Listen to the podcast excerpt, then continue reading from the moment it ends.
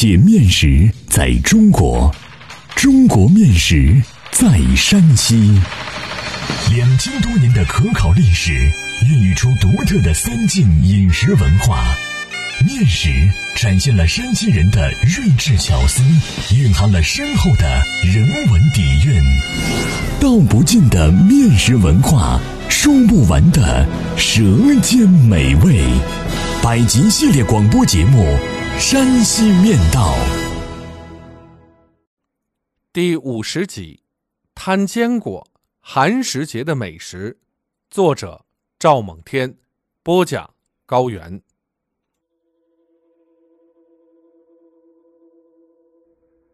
摊坚果这一煎制的面食，流传于晋西北东六县新州、原平、定襄、五台、代县和繁寺地区。这一面食是这一地区寒食节中午的主食，也是春节过后的第一顿粮食。时时需与凉拌的土豆丝儿搭配，有清爽可口、开胃下火的特点。摊坚果是这一地区寒食节必备的传统饭食之一，不知延续了多少年。寒食节起源于春秋时期的晋国，地理上就是我们现在的山西，是晋文公重耳为悼念介子推而设立，以祭哀思，实为典故。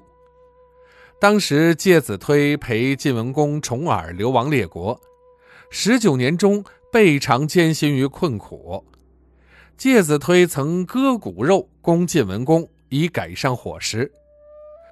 晋文公复国后分封群臣时，竟遗忘了介子推。介子推得知分封自己不在其列，公不言禄，携老母隐居绵山。后来晋文公想起了介子推，非常愧疚，亲自到绵山恭请。但介子推避而不见，晋文公无奈，命手下放火焚山，其原意是想逼介子推露面，结果将介子推和母亲烧死于一棵大树下。子推死，晋文公悔恨更甚，为悼念他，下令在介子推的忌日禁火寒食，故形成了寒食节。寒食节是当时晋国重要的节日之一，距今已有两千六百四十多年的历史。寒食节到唐代已成为全国性法定的节日，隋朝之后与清明合二为一。是日有扫墓、禁火、祭祖、寒食、插柳、踏青、蹴鞠、秋千、赏花、斗鸡、馈宴。咏诗等活动。寒食节是在每年农历冬至后的一百零五日，即清明前一二日。现在的元曲县等地还按古制分开过两节，寒食节是寒食节，清明节是清明节。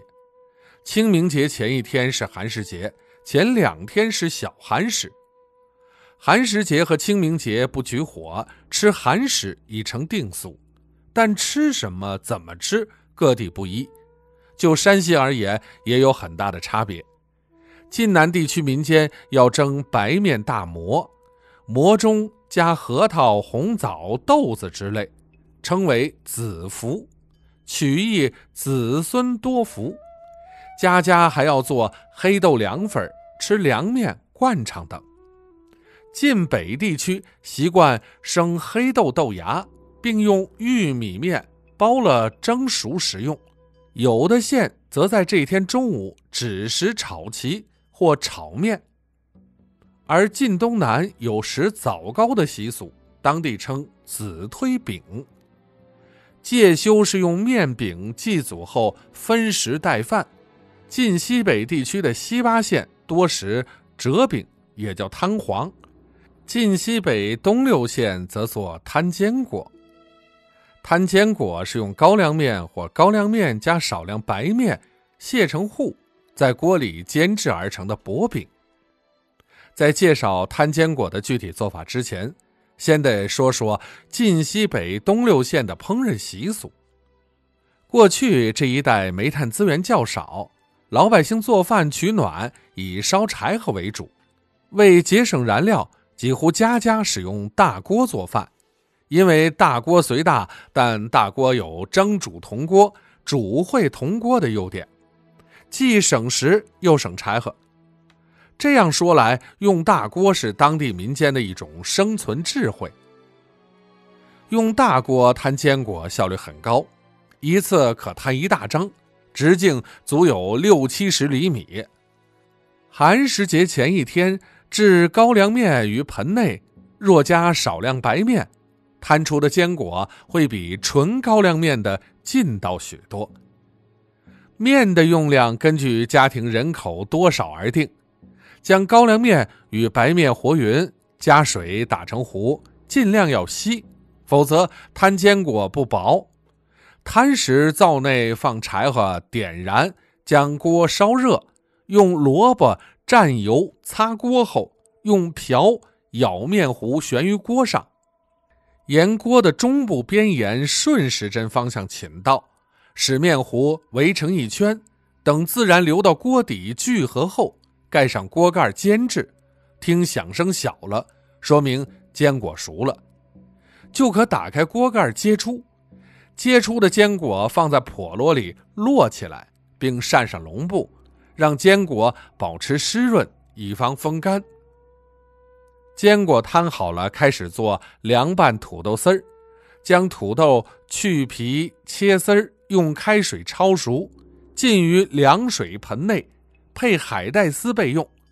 寒食节当天，在沥干水的土豆丝里放盐、葱花、蒜末，并将头天炸熟的花椒、芝麻和油倒入其中，再调入老陈醋，凉拌土豆丝儿。也就做好了。寒食节中午吃饭时，将摊好的坚果叠起来，切成一指宽的条，盛在碗里，再加上土豆丝儿，就可大快朵颐了。嚼一嚼，葱香、蒜香、醋香、芝麻香融在一起，让人回味无穷。清明时节，天气渐暖，春意融融。那摊坚果独有的风味飘出农家小院，透露出农家的快乐。欢迎继续关注《山西面道》第五十一集：煎饼加黄蒸，一个凄美的故事。